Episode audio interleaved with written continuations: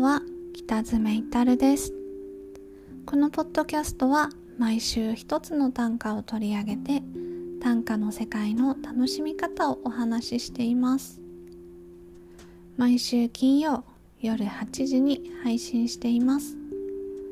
1週間の終わりの息抜きに聞いてください。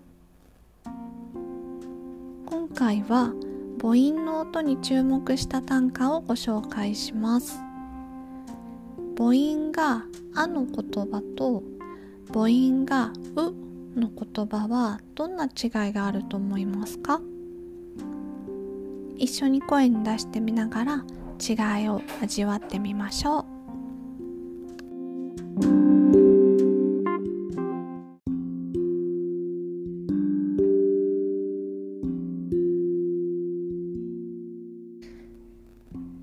ああ夕日明日のジョーの明日さえすでに春けき昨日とならば。ああ夕日明日のジョーの明日さえすでに春けき昨日とならば。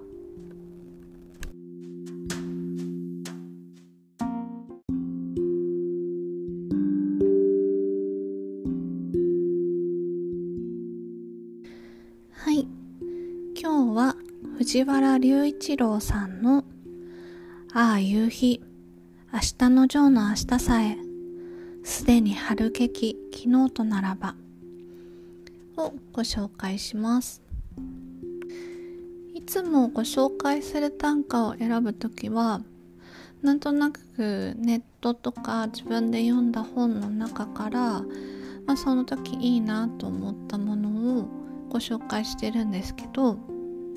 今回はこういう言葉が入った短歌を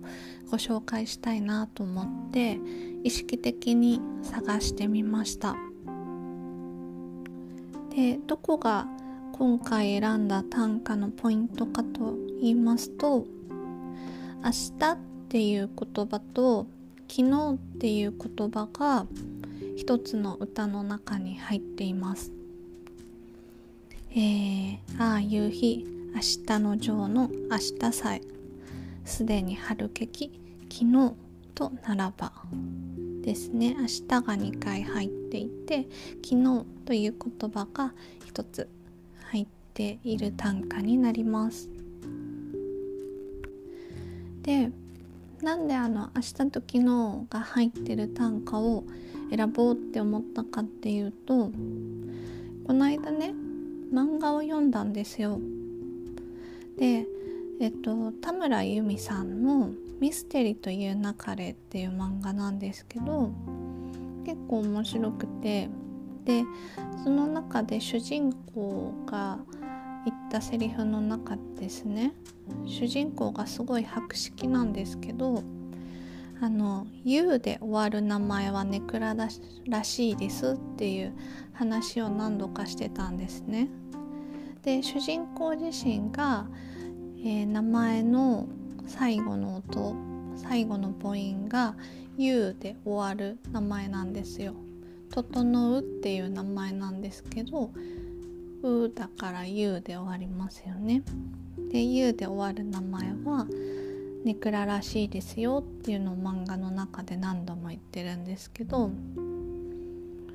ああそうなのかと思ってその話を読んだ時に。で私の筆名あの筆名っていうのはあれですね。短歌のペンネームですね。えっとペンネームはえっと北爪至るなので、まあ、U で終わるんですよね。るなので母音が U ですよね。なんでまあ、確かに短歌を作る時はこうネクラな気持ちでやってるかなって思いました。なんかあの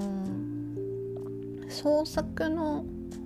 元になる意欲って私の場合はネクラな気持ち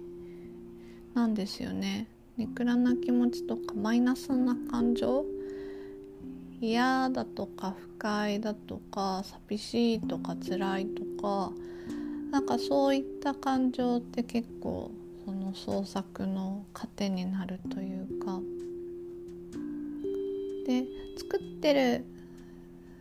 うちに癒されていくっていうこともありますしだからなんかあのこの、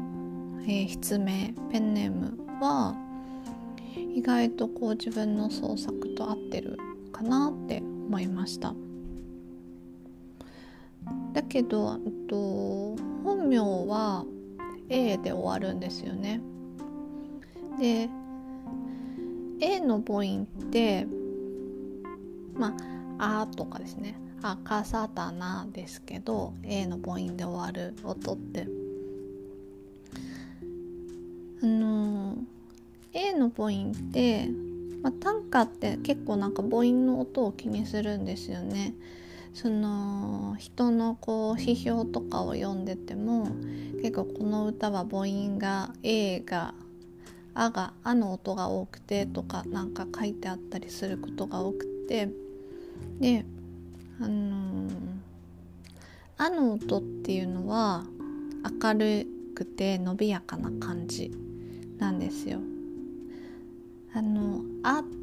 て声に出して言ってみると胸が開いてちょっとこう上向き？顔もちょっと上向きになって明るくてちょっと楽しい響き。あの、広がりがあるような感じがしますよね。だから結構「あ」の音がたくさん入ってるとなんかそういう雰囲気の歌明るくて、まあ、健やかな感じ伸びやかな感じの、えーと、短歌っていうのがすごく多いんですね。でその音の母音の音によってあの気分が変わってくるっていうのは確かにあって、まあ、短歌の世界では母音の音って結構気にしますけど確かにまあそれが名前に対してもあるんじゃないかなって思ったんですよ。だからその漫画の主人公は「U」で終わるとネクラらしいですっていうのは「う」の音は結構なんですかね。もうちょっと詰まった感じ。うって発音するとちょっとこう胸がキュッとなって口もうってすぼむし上向きな言葉じゃないですよね。割とこう下に向かって吐く言葉のイメージがあるので。だから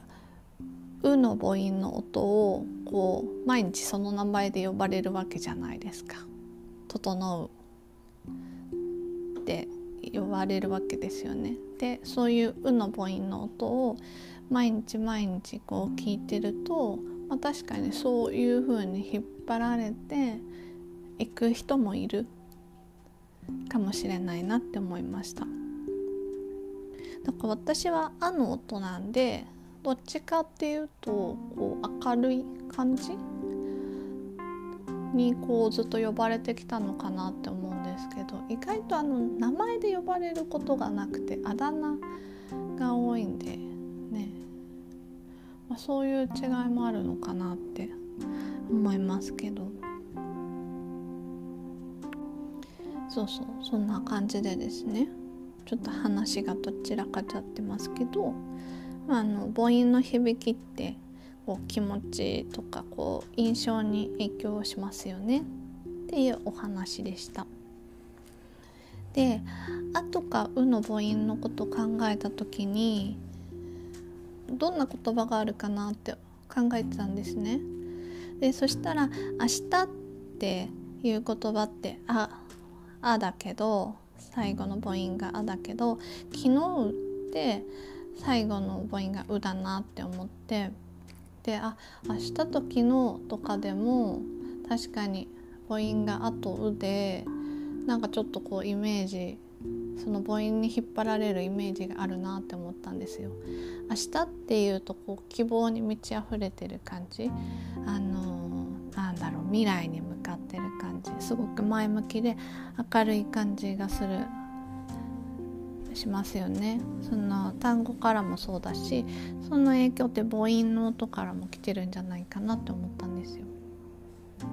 で逆に「昨日」っていう言葉は言葉からもこう後ろ過去だからこうちょっとこうなんですかね後ろ向けな感じあとはノスタルジーな感じもするけどそれは母音の影響もあるんじゃないかなって思ったんですね。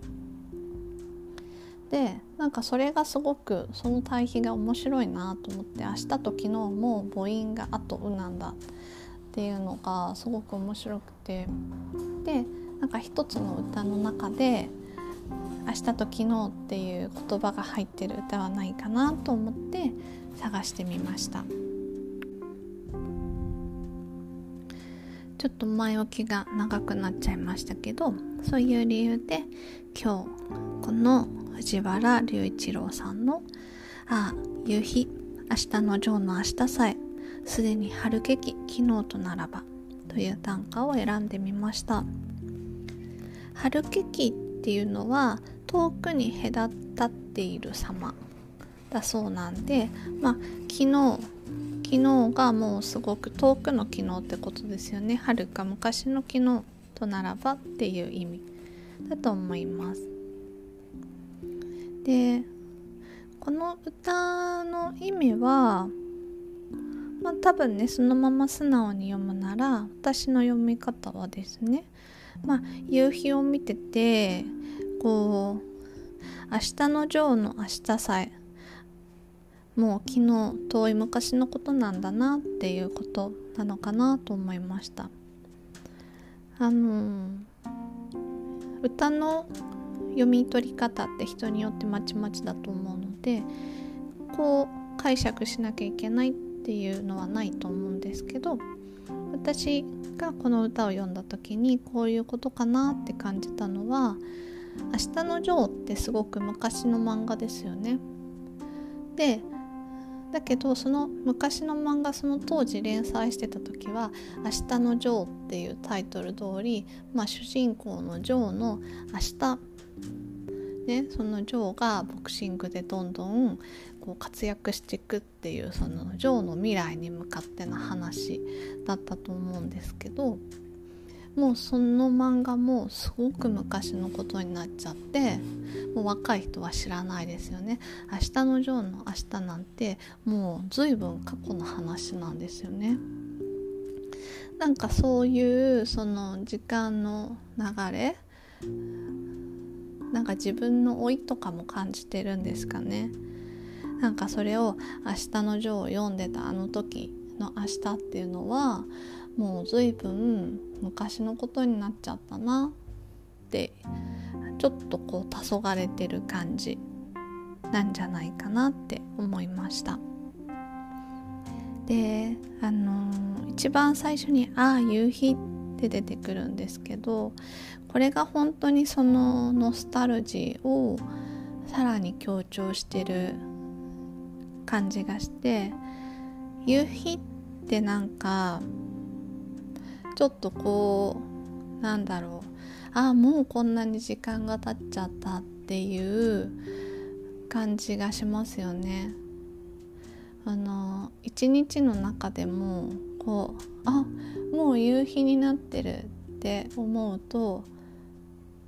なんかこう愕然とするっていうか知らないうちにね気づいたらあっという間になんか無力感っていうか今日一日何もなしてないのにもう日が沈んでしまったっていうようなこう自分が何にもやれてない感何も達成してないその無力感のうちに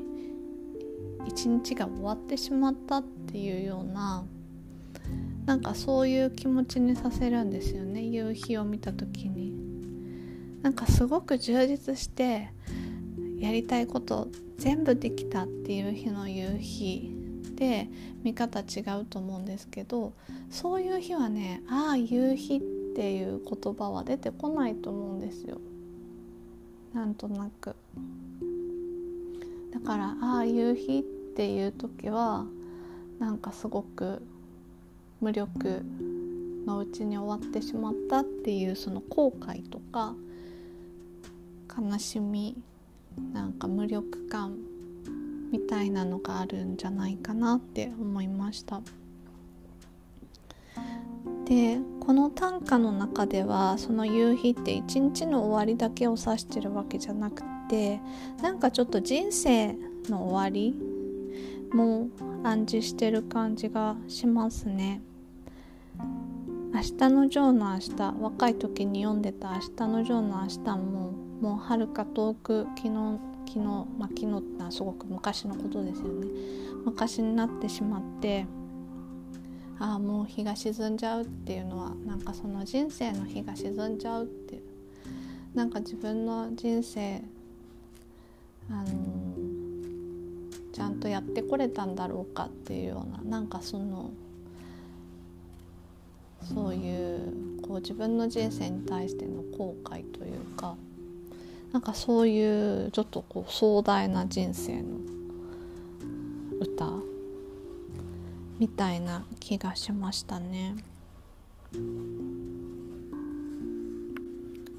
はい、えー、今日はちょっと長くなってしまいましたけど私は、えー、この藤原龍一郎さんの短歌をそんな風に読んでみました短歌の読み方は自由なので是非皆さんもですねこの短歌をじっと見つめてこの言葉から連想されることっていうのを自分の中であれこれこう思い出してみたりとかですねこう関連することを思い出したりとか何か自分の中で連想してみたりしてこう自分オリジナルのしっくりくる読み方を見つけてみていただければなっていうふうに思います。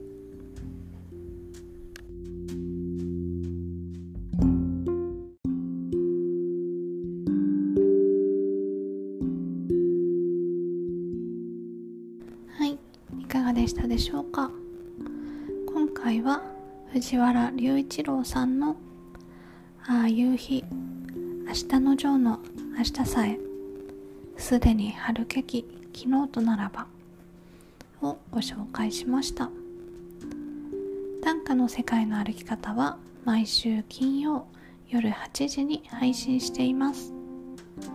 また来週金曜夜にお会いしましょう。それではおやすみなさい。